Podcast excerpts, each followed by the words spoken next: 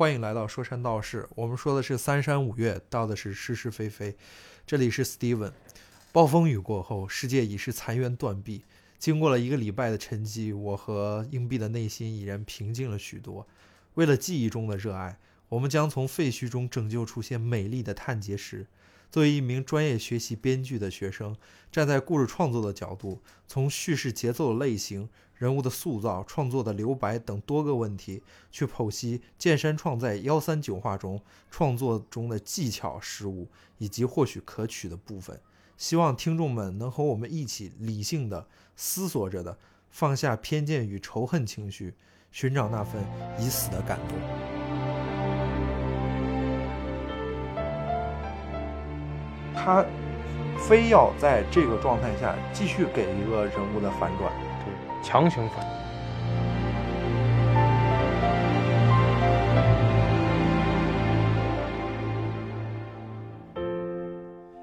呃，罗伯特麦茨写到的一句话很重要：所有故事的结局的关键就是给予观众他们想要。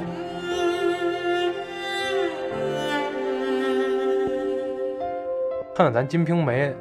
咱中国就有这弑父典型啊，对不对？《进击巨人》这部作品，只有日本人才能画出来。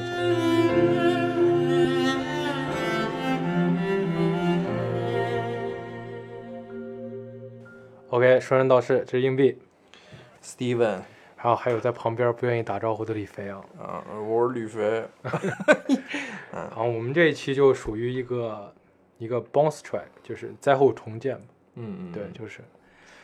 主要是我这是这是可能是心血来潮的多余一期吧，就是因为其实本来我们在上一期的时候，上个礼拜已经对这个结局已经已经很多的一个抒发了，但是真正说需要理性的或者是有思索的去去好好就是带有着一个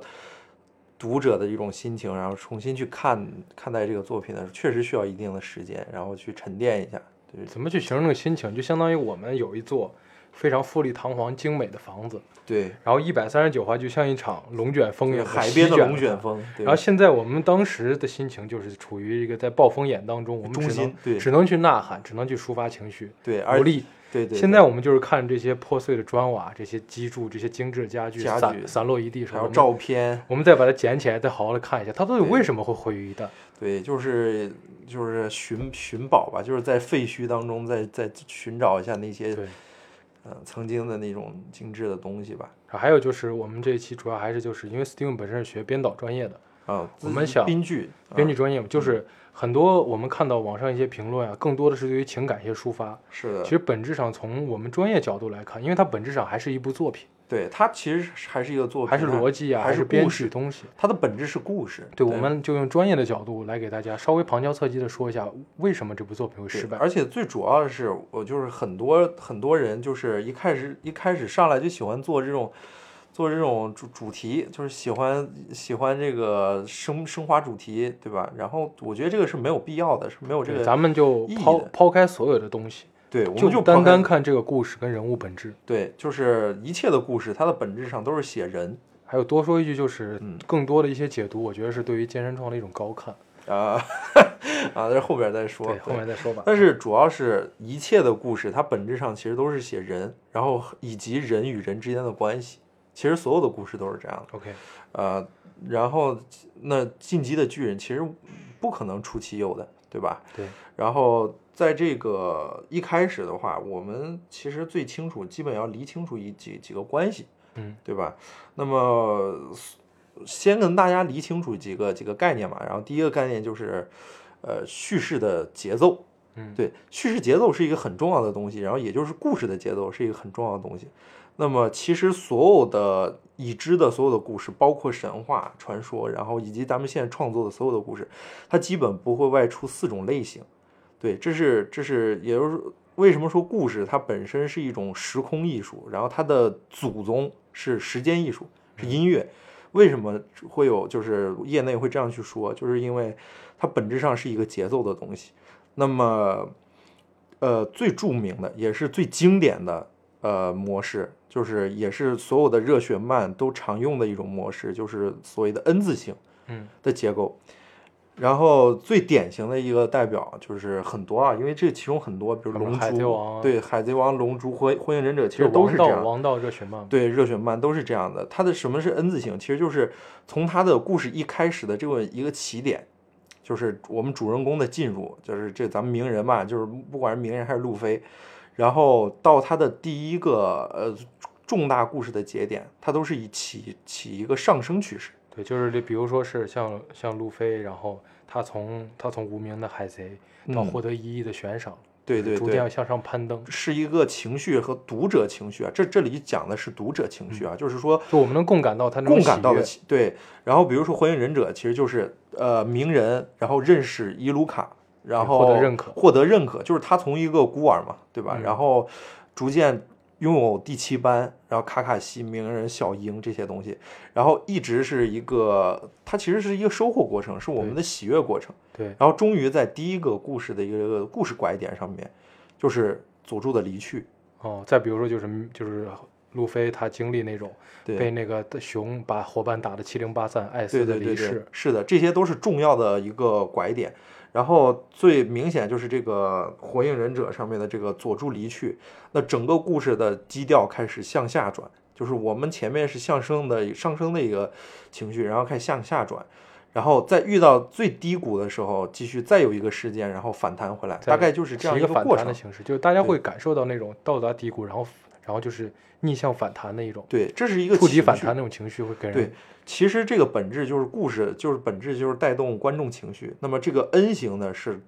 基本上是大多数的这种热血热血漫基本都拥有的这么一个对，就比如说你看触底反弹，就比如在战斗中主角处于颓势，然后最后反击，啊，对，这种触底反弹的感觉就会给人一种很热血的感觉。是的，是的，这个这个呃，其实你必须要有这样的差距，就是情绪上必有必然有这样的差距，你故人才会去阅读，否则平平如水，你干嘛去去看这个故事呢？对吧？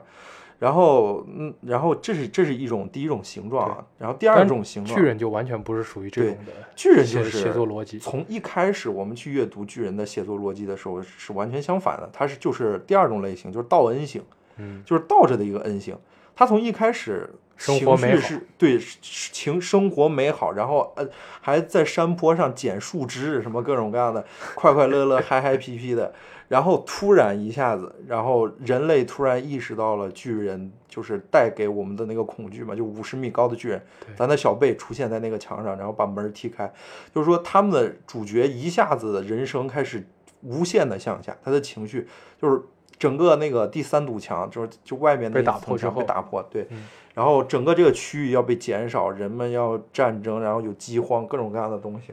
所以整个痛苦的东西一下子都进来。其实我们阅读这些东西带来的情绪是一直向下走，嗯，然后。呃，也是一样的，是具有一个拐点，这样才有故事故事性嘛，才出现一个拐点，就是我们突然知道艾伦是可以变成巨人的，这是一个向上的，这是一个向上的，也就是说人类有了希望，就是第一次那个城墙夺回战的那个那个胜利嘛，就是艾伦他变成了巨人，并用巨巨石堵住了，就是说人类历史上第一次战胜巨人，就是说这是一个拐点，重要的拐点，那样情绪是向上的一个拐点，然后到达一个最顶端的时候，又告诉你海的那边是敌人，就是说在一个情绪不一直反复。一直到最顶点的时候，然后突然又给你降下来，所以就是说，它是一个道恩型的一个一个一个叙事方式。叙事方式，但是它的失误我们后面再讲，就是其实它就像是一个，而且这样的作品，比如说《死亡笔记》也有，对，对。也有，比如说夜神月最初是一个好学生，他在拿到笔记本那一刻，他无限的坠落，对。甚至杀杀杀人，从杀罪犯到最后，甚至把自己的獠牙触及到自己的父亲，对对对。最后一直他操控着他的对操控着他的女友，是，最后他最后他遇到先把 L 打败，对。然后最后被 N 跟 M 打败，对，对他也是属于一个最后的一月的结局，也是一个无限下沉的，就是是的视角所以这就是一个成功的一个道恩型的一个叙事模式。叙事模式。而有另外一个很很好的一个这个漫画嘛，就是咱们也是咱们那个谁，这个呃硬币的极其推荐，就叫叫岩岩泉是吧？岩泉是一个非常标准的一个 N 型的一个一个故事，因为情情绪就是怎么样的，其实我推荐大家去去阅读这样个就是一个情绪，就是属于一种你被推到一个高峰，然后他给你解构，嗯，然后你再次被推到深渊，嗯然后再次往上出，但是最后他还是把你留在一个深渊上，让你去感受这种这种漫画给你带来这种情绪，它的余波是没有散去的。是的，是的。然后这是第二种类型插一句吧，就是我嗯可能更多的对于巨人的希望就是类似于岩泉这种，我希望他给我一个无限能扩散的余波，对，但是他是无限下降对的一种一种一种内心状态和内心感受，对，是这样的。然后，呃，这是第二种类型，然后第三种类型和第四种类型就分别在正恩型和倒恩型后面给你提个小勾儿，就比如说这个呃经典例子是毕业生，嗯，就毕业生他最后是一个一次逃婚嘛，对吧？对对对我拉着你这这女孩跑了，他跑了之后，都有他坐到公交车上，两个人又陷入虚无。对，陷入一种虚无，就是给你一个小勾儿，给你一个反弹，就是呃不不，包括这个教父啊，各种很多现在呃电影当中常用的这种留白艺术，呃对这种剧作都是给你留一个小勾他们会用一个表情来表达，比如说他们两个人一开始冲出教堂那种喜悦，坐到公交车上，两个人表情归于平静，甚至最后开始对未来又产生怀疑。怀疑，然后又是一种虚无的那种感觉，然后这个是这种是留白处理，但是它是第三，就是所谓的第三、第四种吧，就是说我大概在美好的过程当中带给你一种小不安，对就是最后是一个完完美的结局，给你一丝不安，或者是一个非常痛苦的故事，一个非常绝望的世界，但是又给你一点小奇迹，就是大概是这样的，这是第三、第四种，任何一种故事都逃不脱这三种、这四种类型。那么，我个人认为，其实《进击的巨人》的结局最主要的问题，咱们以上描述算是比较成熟或成功的一种模式，对一种金模式巨人完全没有达到在最后一是个结局。他在最后这个结局，他我个人认为的一个问题啊，这是这是一句非常重要的一句话，是呃罗伯特麦茨就是故事的呃作者，然后他是我们我们学编剧必须要读的一本书里边写到的一句话很重要，我可以读给大家，就是所有故事的结局的关键就是给予观众他们想要的东西，然后但不是通过他们所期望的方式。对，这就是巨巨人之前一直做的很好的一点。对，就是我们其实是故事的作者在引导着我们去阅读他的故事的。其实我们是对故事有期望的，然后但是作者的方法就是通过各种办法，然后展示出来一个我们想要的那个答案，对吧？所以就是说，这个这个过程当中呢，其实其实就是这句话为什么讲的非常好，就对于结局讲的非常好，就是说巨人的失败就是它完全相悖于我们本身对于故事的期望。对，从根上就失败了。对，所以你他他本来是符合道恩型的，就是我说第二个故事的，你你也可以把它设置成一个第四种类型的，就是给一个小勾，但是你没有你你把它变成了一个 W 型，对，就是你在最后突然呃又给了一个在你触底反弹的时候又给了一个一个一个一个极高的一个上升，就是说告诉啊最后又突然又给你一个大圆满，给读读者没有任何心理准备的一个状态下，给了你这么一个一个反转。其实是非常难以去去接受的。我们我们每一个人都是莫名其妙的。我们真正在阅读这个过程当中，这个结局的过程当中，是一个越是个莫名其妙的一个过程，对，对吧？所以就是所以这样的，所以说，这是我认为啊，这个故事里边第一个失误，他辜负了一部分人的一些期待，嗯，在逻辑上的失误。在逻辑上是的。那么这个是一个我们所说的，我个人认为的一个第一的一个第一个一个事情，对吧？然后我们接下来其实就是深入的去去去继续到一个挖掘一下吧挖掘一下吧，就是从人物和人物关系，本质上来说，嗯。我觉得像漫画这种这种作品，嗯，或者说像巨人这部作品来讲，对。其实很多时候我们来看日本的一些漫画作品，嗯。它的本质核心东西是属于人物的，对，因为更像像是在描述一部人物的传记。是的，就咱们刚刚举过例子，《龙珠》的核心人物毋庸置疑是孙悟空，是，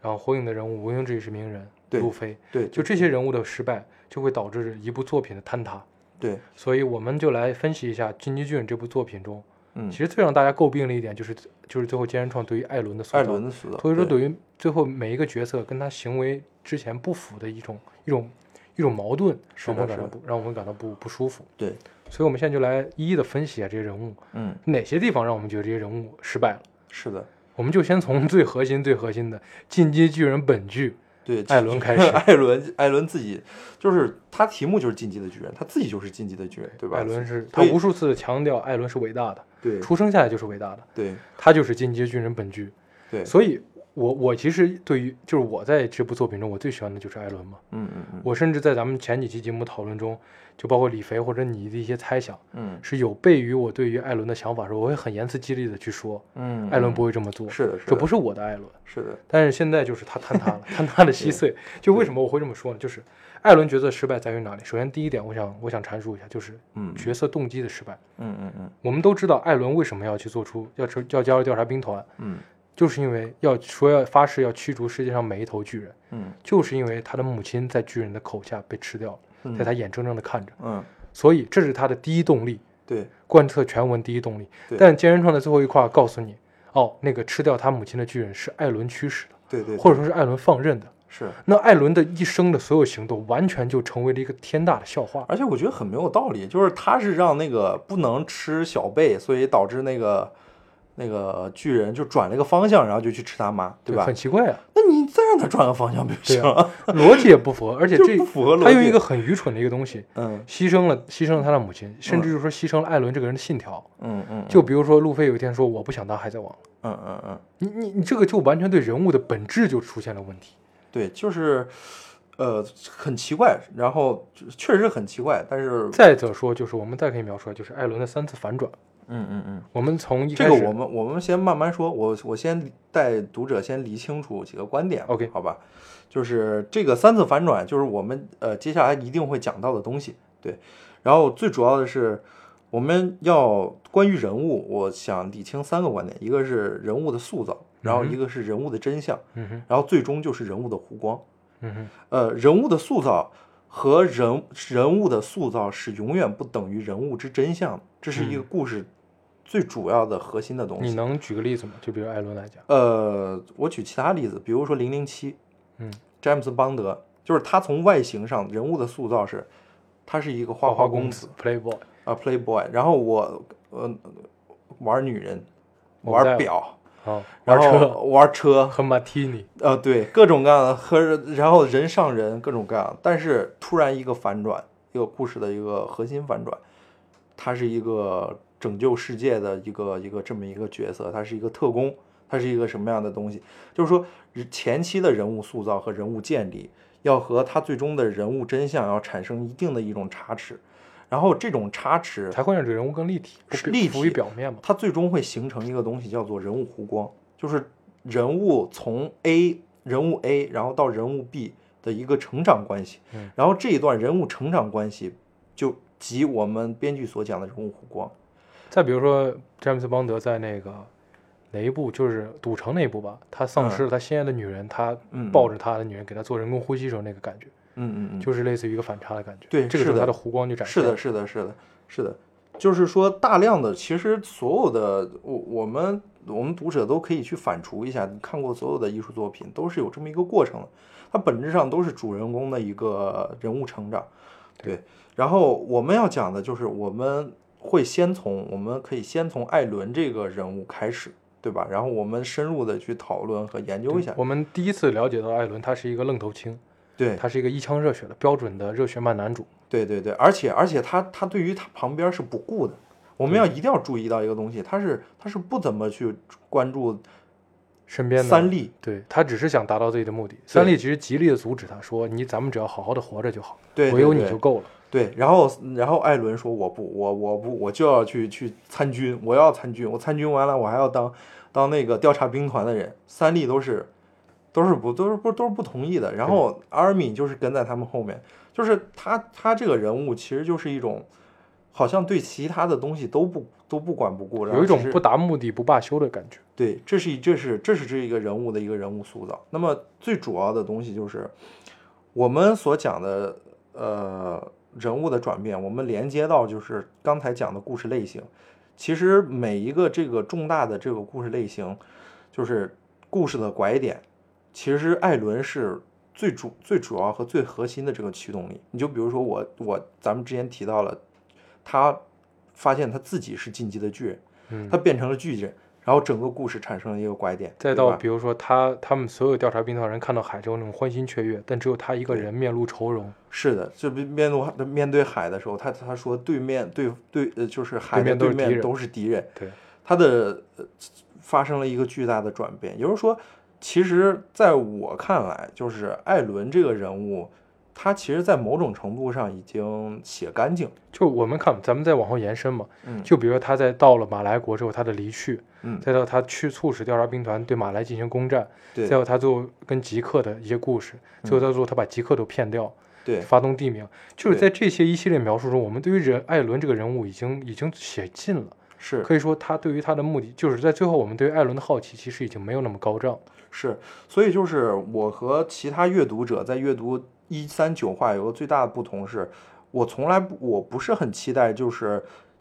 呃，剑山创在幺三九继续把手，就是继续把这个画面寄予艾伦，寄予艾伦，就是他要呃，他他应该把他的笔墨留给一些别的角色，留给别人留给一些充满问号的角色，对充满问号的角色，就是其实艾伦已经这样了，写进了。你你你你没有办法，就是你你不知道他到底想干嘛，就是他想干嘛也不重要，因为他已经这么做了。他行动已经告诉他的想干嘛了。对他的行动已经踏死那百分之八十的人了。就是说，艾伦这个人物在一定程度上他已经写明白了。对，然后最后最终这一块儿就是幺三九，我认为它一个核心的在艾伦身上坍塌的一个原因就是他非要在这个状态下继续给一个人物的反转，对，强行反转，强行反转。将艾伦反转成一个巨婴。对，就是这个是，就是令我很很很难受的，就是从我认为是一个编剧上面的一个一个大失误。对，对，就是人物塑造上的一个问最大的问题。对我们对于艾伦的疑问，其实到最后已经不多了，对就是我们可能会更关心一下其他角色。对，比所以如说尤米尔啊，比如说对对对对我们接下来就就说一下这个其他角色。就艾伦的笔墨已经够多，艾伦的问题就在于他给予了一个没有必要的反转，而且这个个反转的很糟糕。对，就是失去了他人物自身的状态。就是其实在我我所讲的人物塑造是艾伦是那样一个人，但是在马来篇的时候，已经就是其实创哥已经为我们展示了他的人物真相，对，就是他的人物弧光其实是已经完成的，是。是我成长，就是我从一个进击的少年成长成一个就是枭雄。啊，对对，枭雄，就是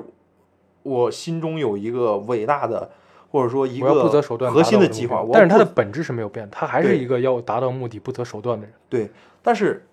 这个东西是他一个人物成长出来的一个结果，但是在最后一话，他那个反转就将他坍塌掉了。对，完全就是说，就相当于说我给了你一个角色的成长，然后我又给你给熬回来了。对，其实没必要。对但是如果说艾伦的问题是在于转折过多的话，那我们另一个核心角色阿尔敏就在于他没有转折。是是这个阿尔敏他有一个。呃，我认为啊，就是有有一部分是很好的，就是他和艾伦的，呃，就是就是埃尔文团长的其实我们对于阿尔敏更多的要求就是，为什么后期阿尔敏会遭受诟病，嗯。就是因为在最经典的百叶内话的时候那一段剧情中，阿尔敏选就是艾尔文选择了将阿尔敏成为自己的继承人。对。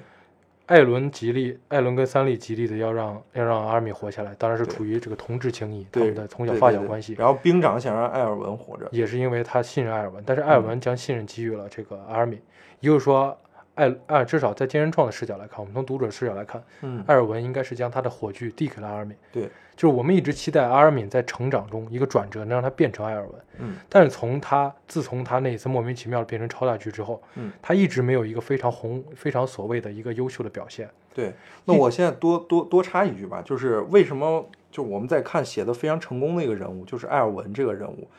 他就是一个很经典的一个就是写尽了的人物，就是他从一开始说我是我是要为了人类的自由各种各样的东西，一个，他揭露自己的一些小私欲，揭他在最后一战的时候，他揭露他自己的私欲，说我从来就没有想过为任何人去去去去进去牺牲，他只是想要看到那个东西，但是他的本质没有改变，对他的本质没有变啊他的本质还是一个追求真相、追求自由的男人。对，然后最终他还为了这个东西而牺牲，就是说他最终没有看到，没有完成自己的梦想，他只是觉得他的方向是按照那个方向走，但是他没有看到，他为了这个东西他牺牲了。所以阿尔敏的问题就在于这儿。嗯我们一直看到最后一百三十六话的时候，还是就是他跟吉克对话的时候，对，他跟吉克对话，吉克说我已经没有必要再战斗了，我已经疲倦了。是的，阿尔敏说，其实我们活下来是为了感知生灵的一些一些感知，大自然之类的。我们感知人类，就是阿尔敏从头塑造来，他是很尊重生命的。嗯无论什么时候你问他一些问题，对他都会给出艾伦完全相反的答案。他像艾伦的一个反向的镜子，对，两个人对称的。两个人是对称的。阿尔敏总会说我们要沟通，嗯，然后或者说是我们我们要尊重生命。他说他跟松鼠，他跟树枝，他跟看树，他感受风的时候，嗯就是他对生命是有敬畏的。他对这个世界都是有敬畏的，他他有一种万物有但是在最后一刻，啊，他也坍塌，就是在哪里？嗯，艾伦说：“那阿尔敏问他说，那我们以后只能就是我们帕拉迪岛只能躲在帕拉迪岛了吗对，？”艾伦说：“不用，我已经杀了世界八成的人了。是，”这个时候的阿尔阿尔敏竟然没有，只是一个惊愕的表情，没有任何反应，然后说：“哦，那就这样吧。”就我觉得在最后一刻，他对他一直说自己要感感受生灵的存在，嗯，才是他存活的意义。对。但最后他接受了这份生灵涂炭。所以其实其实这个人物是这样的，就是阿阿尔敏这个人物是这样，就是我们前期已经把人物建立的已经建立的非常清楚了。就是你刚才讲到幺三七话还是幺三呃幺三幺三六怎么样的？他说他要谈一谈，他要怎么怎么样，他是这样一个人物状态。但是我们想要看到的是最终他他成长的那一部分，就是他揭示对，他人物真相的那一部分。其实我觉得很多的观众，就是漫画粉丝应应该都会希望看到最后跟尤米尔沟通的解决这些事件的是阿尔敏。对，就是他就是艾伦写完了，然后但是一次属于阿尔敏真正人物跨度和展现其人物弧光的太过短暂也没有。短暂和没有。其实幺三九话，我本质上在最早就是分析就是这个故事的时候，我认为是阿尔敏和尤米尔，因为这两个人是还没有写完的人物。对，就是他们，就是我们可以借阿尔敏之口讲出这个尤米尔其所想，对吧？对就我们可以通过阿尔敏知道尤米尔的东西。另外，我个人感觉啊，就是艾伦和阿尔敏这两个人就像是剑山创的脑子里分裂出来的两个两个人物。剑山创既向往着艾伦式的那种自由的东西，然后其实剑山创也向往着对生命美好的东西、尊重的东西。就是说，这两个东西，我我我个人认为，你如果最后让艾伦和阿尔敏出现，他们一定是对立的。对，就是他们可能是会达成某种某种和解的。对，我就像佐助跟鸣人最后都要发生那样一场战斗，因为那是不可避免的，是两个人的本质上是没有办法融合的。对，是宿命化的，就像是，就比如说像是海贼王中对于黑胡子跟跟路飞的塑造，嗯，就是尾田塑造黑胡子跟路飞就是两个镜子。是的，路飞在吃路飞在吃樱桃派的时候嗯，说真难吃，然后还黑胡子说哎真好吃。嗯喝什么东西的时候，就两个人总是相反的。对，但是两个人在某种同同等上是同等的，比如比如说黑胡子会说，嗯，那这个人的梦想是不会停止的，对，就类似于两个人物是有对立，但是我们都知道两人宿命一战的，是的，是的，就是我们一直期待看到的是阿尔敏对盖艾伦的一个对立，对，我们期待的是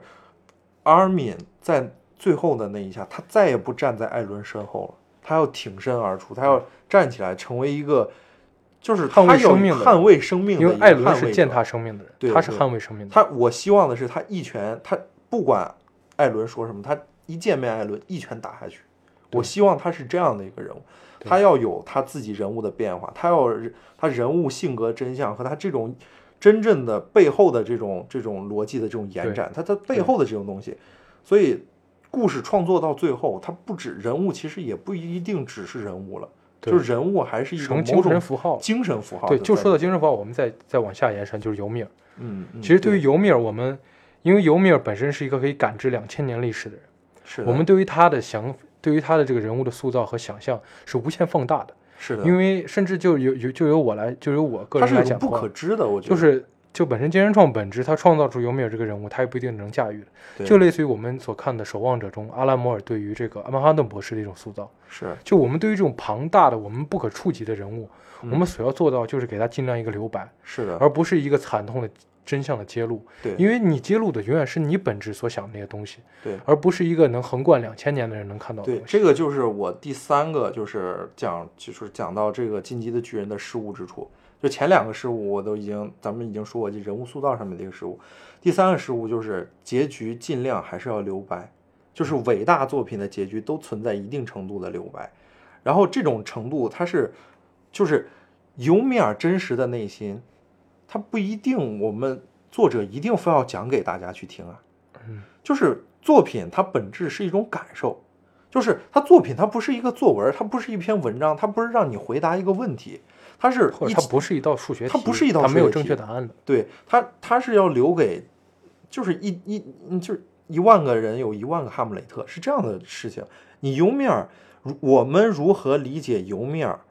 就等于我们如何理解进击的巨人。我是这样理解的，因为尤米尔其实它本质上是艾伦的精神导师其。实怎么说呢？我我个人理解就是说，艾伦是金鸡巨人的核心人物，对，那尤米尔就是金鸡巨人的精神象征，是就类似于海贼王中核心人物路飞跟罗杰一样。对，我们对于他们来讲，两个人是属于一种继任者的相识。是的，是的，他他是精神的一个传承者，就是是尤米尔的故事产生了自由的就向往。我们没有必要非要把罗杰的故事一五一十的讲清楚。对，就我们我们我们在呃在创作这个油面这个过程当中的时候，我们没有这个这个必要告诉大家，就是说他爱情啊这种东西，而且向往出的那个答案也让人没有办法信服。也很扯。对，你说你两千年了，就像 Steven 上期说一句话，我后来反思，我觉得非常对。嗯，两千年了，你如果说两千年找不到一个像艾伦一样无限驱逐自由、无限去接近自由的男人，我可以是接受。合理的。对，但是你说你两千年找不到一个像三笠一样那样的人，我不信任。我不信，嗯，是那尤米尔，咱看看看看咱《金瓶梅 》，咱中国就有这弑父典型啊，对不对？潘金莲，哦，我杀不大。你这个太不合理了呀，对不对？对，就是就是这个事儿，他我觉得是常见的。而且你看，你一旦给予了尤米尔这样一个理由去驱使他操纵，嗯去驱使他去行为的话，嗯那自然而然的，艾伦也就变成一个愚蠢的人了，是的，他就只能变成一个他的精神的象征继承下来的是一个对爱情的对啊，向往。就像你把罗杰塑造失败了，海贼王塑造失败了，嗯那路飞这个角色肯定也就会丧丧丧失光点了呀。对，就是呃，在艾伦身上，就是这个这个问题就是很明显，因为而且而且有个最奇怪，也是让人最奇怪的地方是，艾伦在前期的所有塑造里边，他是一个对爱情不管不顾的一个人。就是他唯一有一个就是埋下的一个可能算是一个伏笔的地方是，他问那个三笠，就是说，你咱们俩到底是什么关系？嗯，他是唯一在那个地方终于提到了其实也是冲突的。对，就是他提到这个东西，而且是家人和爱人，就是这两个东西，他自己也是燃不清楚的。还有就是他们两一百三十八跟一百三十九话之间的问题。嗯一百三十八话的时候，艾伦说：“嗯你就忘掉我吧，嗯嗯嗯，然后围巾卸掉。”一百三十九他就变成一个撒泼的形象，说：“嗯哎，我不想让三菱忘掉我，哪怕我死了十年二十年，也要也要记得我。对这个这个就是我们谈到一个问题，就是就是剑山在人物塑造这个就是塑造人物的过程当中，他在前作使用的和惯用的一种方法是那种就是给你一个反转，就是他他疯狂利用这种这种反转，就是说我之前建立好的东西，然后我给你坍塌掉，然后我给你塑造一个私人的东西。其实艾尔文就是这样，就是说我是为了一个大目标，然后突然最后我就说，其实我是为了我自己的一己私欲，然后在做这个事情，对对吧？然后他其实其实剑山创在塑造艾伦他的这个结局上，他说你们既然这么喜欢艾尔文，那就代表你们喜欢我这样的方法，那我就利用这个方法用在这个艾伦身上，他就有点照抄，他就有点照抄的嫌疑，就是说，那我有偷懒你们有偷懒这，我你们不是喜欢这个艾伦是为了伟大目标，那我现在就告诉你，他就是他就是有那个小私欲，然后你们去喜欢他吧，他是这样一个一个一个一个一个一个创作创作一个手段，他就是用自己的习惯，然后来来创作这个故对事。，我们在说到这儿的话，其实说到艾尔文，我们也想提一个角色，就是兵长嗯嗯，利维尔。其实到最后我们来看，兵长是一个是一个这样一个悲情角色，对，但是我还是想表达，我觉得兵长这个角色塑造还是很失败的。嗯为什么我这么说？就是从我来看，从前前三季，我们只只看最早的动画或者前期漫画来看，兵长像是一个像超人一般的存在，嗯，只要他出现就能代表希望，就能逆转局势。是的，但是自打艾尔文死了之后，好像艾尔文就是兵长的月亮一样，兵长就是一颗星星，月亮失去了光芒，星星就没有办法再闪光了，嗯，就他整个人成了一个无头苍蝇，嗯。他他被他被驱使着，嗯嗯嗯。他发现了这个世界的庞大，嗯嗯嗯，但是他有一股小傲娇在，他不愿意去服软，就是。就是就是给人的感觉就是这个角色马上丧失了他的超能力，他只是变成了一个一介武将。嗯嗯。而且我觉得金人创给利威尔的角色安排让我非常不满，嗯嗯。他就像赵云一样，他七进七出，嗯无数次的救艾伦，牺牲了无数的战友，嗯嗯，最后救出来艾伦是一个阿斗，嗯嗯嗯，就把他塑造成一个悲剧角色。对，而且我很难想象兵长能够跟雅尼共存，你能理解我的意思吗？嗯就是兵长对于雅尼的恨，肯定他他最挚爱的利威尔班是被雅尼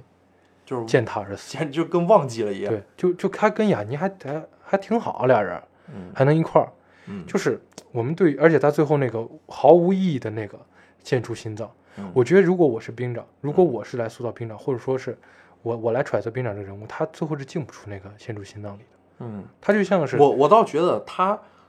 创哥这样画都行，就是他向艾尔文一个人敬礼对。都可以，因为其实他后面是永远的贯彻艾尔文说最后你要杀死那个吉克，所以他啪一下才把那个杀死，他向那一个人敬礼都可以，对他就是他向所有我觉得他在最后的利威尔就应该像是守望者中知道了知晓了一切世界骗局的那个罗夏一样，嗯。杀了我。吧，不杀了我，我永远会把真相告知世界。对，就是他可以，他可以是一个一一成不变的人物，但是他最终一定要一个极其让让他痛苦的一个一个一个结尾。对。他可以是一个坚毅者，因为因为他的成长已经过了嘛，对吧？就其实其实其实利威尔本身来讲，他没有太多的成长，他他其实是一个咋说，就是从从那个地下城，他的成长是跟跟艾尔文共同度过的。对他已经度过这个东西了，就是然后在最终这个结局，我认为他创哥可能没找到一个好的方法和位置去放置这个这个兵长。再比如说，我们再看肯尼，嗯肯尼对于利威尔最后说一句话：“人总要为什么为了点什么活下去。”好像是对于利威尔的讽刺一样，就是贯彻他的一生了，他就是为了一个什么东西活下去。嗯嗯嗯，反正就是就是就是这些东西，在兵长身上也是我我我认为可能没有没有很好的去放对啊，就是唯一他在后面让我觉得满意高光，就是他将自己的所有的队员全部杀死，然后追上吉克。但是但是同样就是，其实在我个人认为创哥有个好的地方是。和兵长一样的一个一个人物三笠嘛，对吧？三笠其实塑造三笠是的还好，塑造是是没有问题的，我觉得是没有问题的。他其实有一个对对于他来讲，他的最大转变就是他手刃了艾伦，他手刃了艾伦，这个他这个冲破了他不可能达到的东西，就是对，一直以来进击巨人在人物塑造上成功，就是就是说我我三笠是永远要看要一个人物嗯，以合理的方式做到了他做到了他不可能做到的事情。对对对就比如说是三笠手刃艾伦，对这是我们原来觉得不可能做的事情，这是这是但是在那个情三笠的况驱动下是可能的，就是他成长。对，他自己在在开始的人物塑造告诉我们说，三笠就是要保护着艾伦的，然后然后最终揭示的人物真相，三笠也是追求着某种自由的，对对吧？他也是他也是有自我意识的，所以他手刃掉艾伦这些东西，所以说三笠我认为是一个成功的，但是艾伦是一个失败者，他的笔墨过多，然后阿尔敏是一个纯失败者，最大的失败者，他没有人物成长，所以说在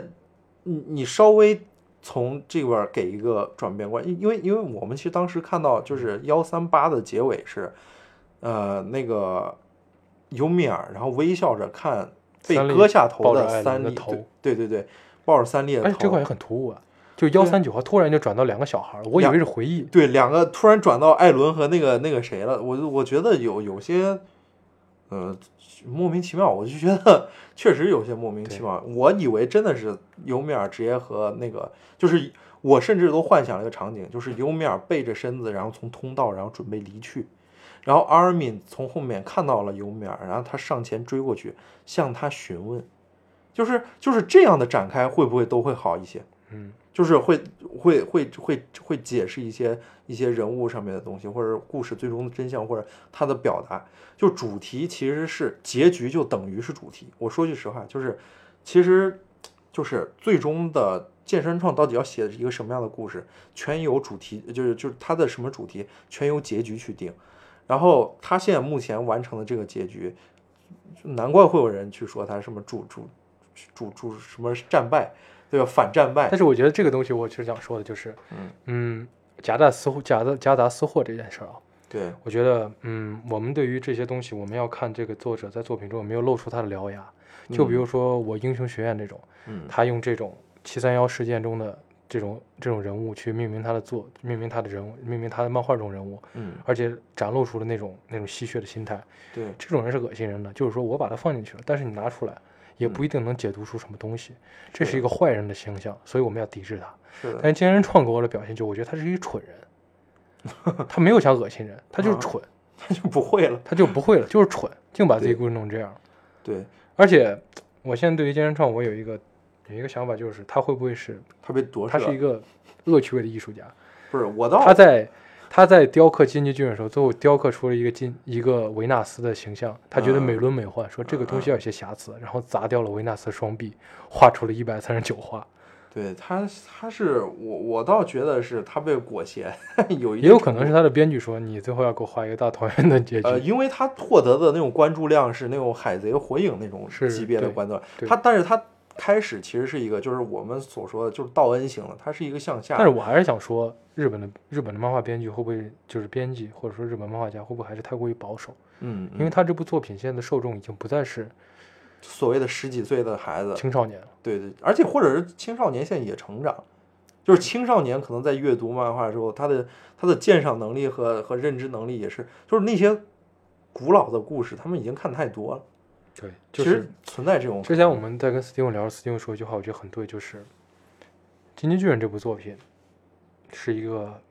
只有日本人才能画出来的作品。对但是我的个人看法是，《进击巨人》的结局呢，是只有金人创才能画出来的结局。不是，就有有可能。就我们来让斯蒂文就是阐述一下，为什么他会说这是日本才能他画出来的他故事。是确实是因为我我们自己就是就是前两期我说的一句话，因为我是始终认为巨人是一个极其不可多得的，甚至乃至于你说他只有剑山创能画出来，我认为也不是，就是我认为都是只有日本人才才能画出就那个。结局是只有剑山创才能画出来的。我认为就是剑山创，就是就是成也他是个日本人，败也他是个日本人，就是就是那种感觉，就是日本人的那种那种状态和那种情绪，在就在一个那种岛国四四危机四伏的那种状态下，那种充满着生存危机感的那种东西，并且对于他们对于这种呃人体上面，就他们的神道教嘛，对吧？他们对于那种人体的那种崇拜，然后对于那种万物有灵的那种那种状态，他们是非常，所以他们才能创造出来怪兽日本好像。就很渴望将肉体巨大化，就像奥特曼呀。对，高达呀怪兽就是哥斯拉，对，就这些东西，他们是极其热爱这个，这就是就是这种东西巨大之物的这种恐惧，他们是就深有这种体会，好像那种海洋文明好像都会有这种，就是维京他们那些人就是巨物巨物也是也是对着有那种那种像，危机感，或者是就是那种崇拜吧，就是他们的崇拜都是那种沉极具危机感的，而且再加上日本独特的这个地理政治环境，对，导致他们可以画出一个这样在夹缝中一个岛国的一个生存环境，是还有他们身上所背负的那种历史的罪孽，让他们可以画出就是 嗯对。就是这个帕拉迪岛上这些人就是这种所以他们问题是，他们要讲出来的反战是极有力度的，对就是他们要写出来的这种东西，就是我们不想要战争，这种东西是极其极其有力量的。然后，但是结果呢？结果他们还是未能逃脱出来自己的这种生存环境，或者是各种各样的。你说编剧也好，我认为啊，我个人觉得，就其实就是剑山并没有想到一个，或者他的思维，或者他各种各各样的东西，他还没有到达到另外一个状态下，然后所以他没能给出一个那样的一个结尾。其实我们在读日本的作品的时候，包括他的文学作品，嗯。无论我们是读太宰治啊，还是就是芥川龙之介啊这些作品的时候，我们总会感觉有一种刻在他们文字当中的一种忧郁感，是的，是的，一种罪孽感，对，一种就是无论你读哪一个日本文学家，他们最后给你趋于的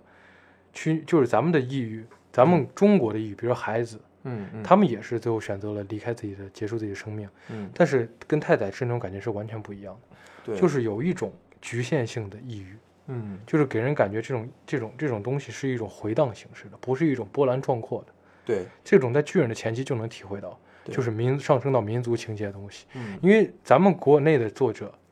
咱们没有这种国情，咱们是画不出金鸡巨人那样一种夹缝生存的感觉。咱们能写出三国，嗯。但是咱们写不出进击巨人，咱们能，咱们能写出鼎立的东西。对对对，即使咱们在历史能能写出庞大的，即使咱们在历史中最最最没落的时期，八国联军时期，嗯，我们的民族都是有希望的，因为我们嗯地大物博，对，我们人力充足，我们只要想要改变都是有方法，而他们就是要一种极端的方式。为什么他会追逐将肉体的庞大呢？嗯就是因为他们人群的渺小，对，以他们地域的渺小，只有将他们的人，只有像类似于膨胀式的嗯。国力增强，他们才能获得一些安全感。是的，所以，所以说，但是所以说这种东西我们不能去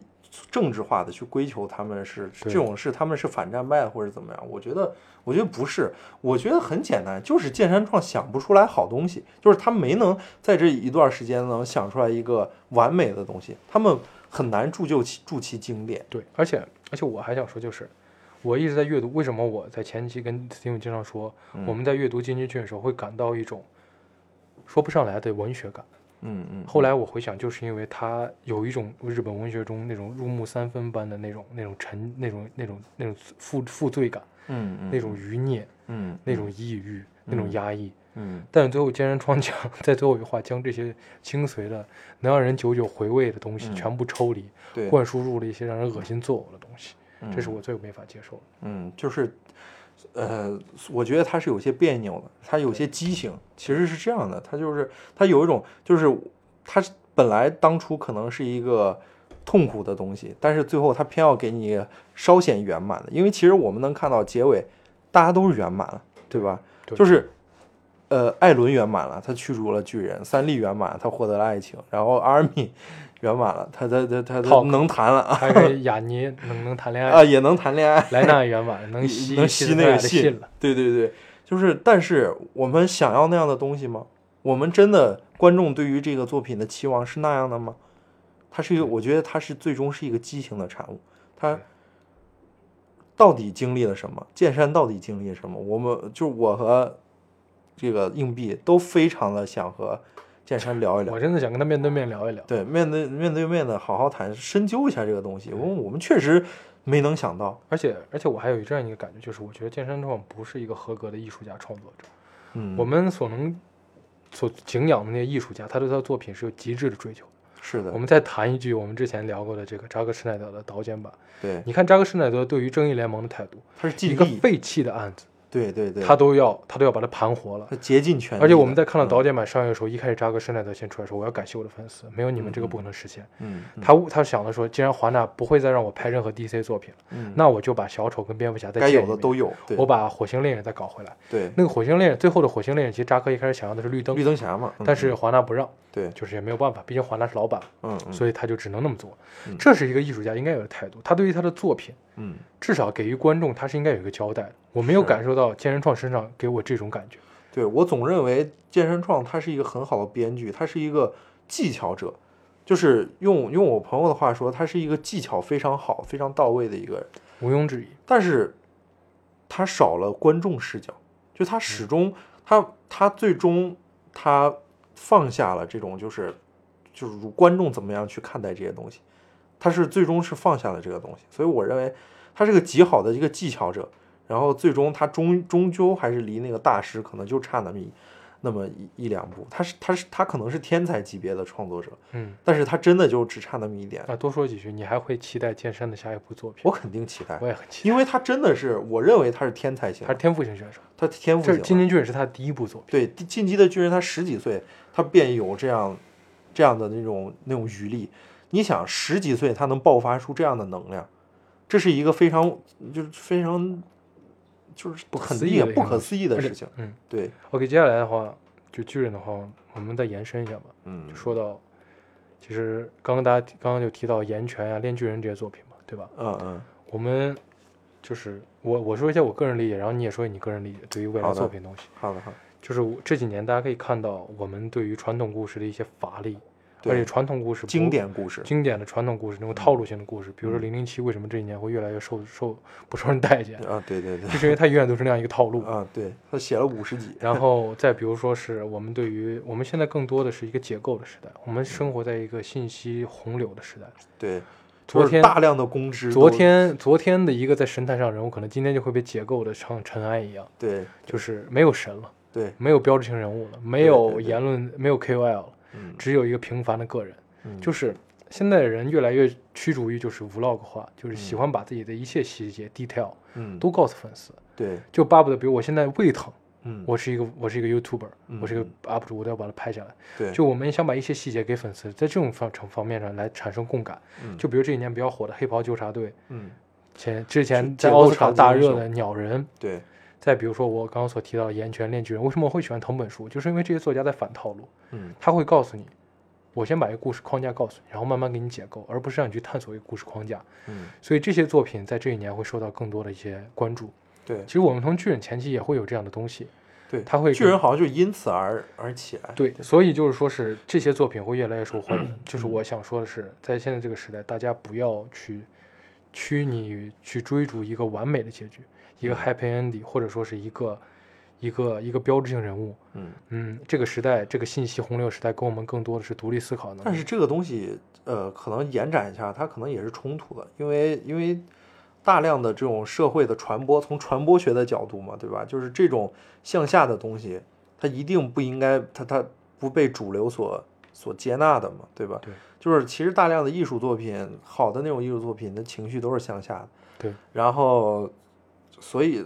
但是很难被广而广而告之，广而告之的那些东西。就是火海贼火影那样的东西，它是它最终它一定是要向上，其实其实这是一个嗯矛盾我觉得是海贼火影更多是它因为它因为是千千禧年前的产物，啊，也是，它只是至今在延续，更多是我们对于情怀的一种追逐。是是是，海贼的结局大家都知道了。嗯嗯，是吗？对，就是路飞成为海贼王嘛，就没有必要。就是我们现在看，就是他怎么完成这个东西。嗯嗯嗯，所以就是在最后最后，就是我们说山道士一直想 给大家传递一个信息，嗯，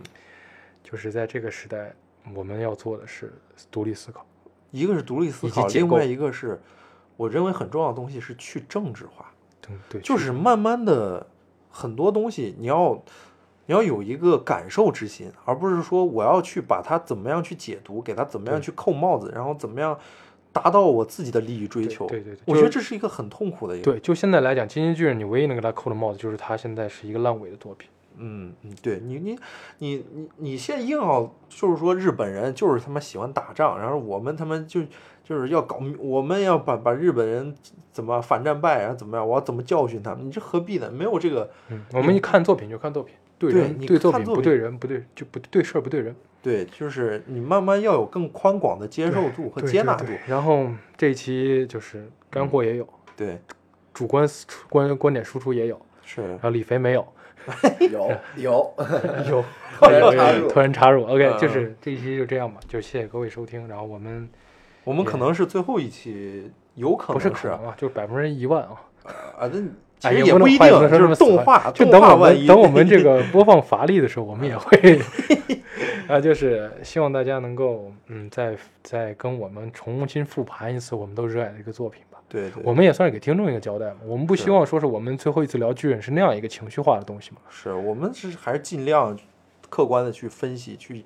去研究我们喜欢的东西，然后去、哦对我希望粉丝其实真正喜爱这些东西的粉丝，你应该有这样一个态度。然后以及我特别讨厌那种你你不你没有看过巨人，然后你巨人烂尾了，你突然站出来就说。你你看你们他妈吹牛逼，巨人你不是神作吗？巨人怎么？我是极其讨厌这样的人，我觉得不这这样不太好啊，那种人是坏人啊啊，那是坏人。啊，那种对对对人坏人，不要听坏人，装正经的，装正经，其实就是嗯，装正经吧。这一期装正经，这确实 比较正经的一期吧。对我们是因为我们去因为 Steven 本身是这个这个专业的嘛，所以我们希望就是尽我们所能的我我会思考他怎么样把故事写得好，怎么样能把这些东西弄得好，而且他我们最为什么失败。而且我们做这一期还有一个很大原因，就是巨人最后一集出了之后，我们能看到，无论在各个的社交平台，嗯，都会有各种情绪激动人，而且那种人我们一眼就能分辨出来，他不是巨人的受众，是的，他只是在伪装成一个巨人受众，然后来调动你的情绪，获得你的点赞跟关注。是的，那这些人呢，我们就是 fuck off 啊，啊你不属于我们的群体，是的我，们就我们还是抓住我们这些表达平台来告诉我们最真实的想法，就这样，就这样。行，谢谢谢谢那个，谢谢各位的收嗯。听，然后巨人结束了，说山道士还会走下去啊。好，谢谢大家。啊，最后让李飞给大家说个再见。好，谢谢大家，大家就再见了，咱们下一期再见。下期暴雪。下去再说，还在制作，暴雪还在制作中。哦对对对对对，有一个东西忘了给大家说了，嗯，听听到最后的都是家人嘛。我们改了一下我们的简介，对，我们改了简介。然后我们现在也有一个官方，我们有一个我们听友群，直接加微信，那是我的微信，然后我直接会把你拉进去，我们多交流，多交流。对对对，OK OK，谢谢各位啊谢谢各位，拜拜。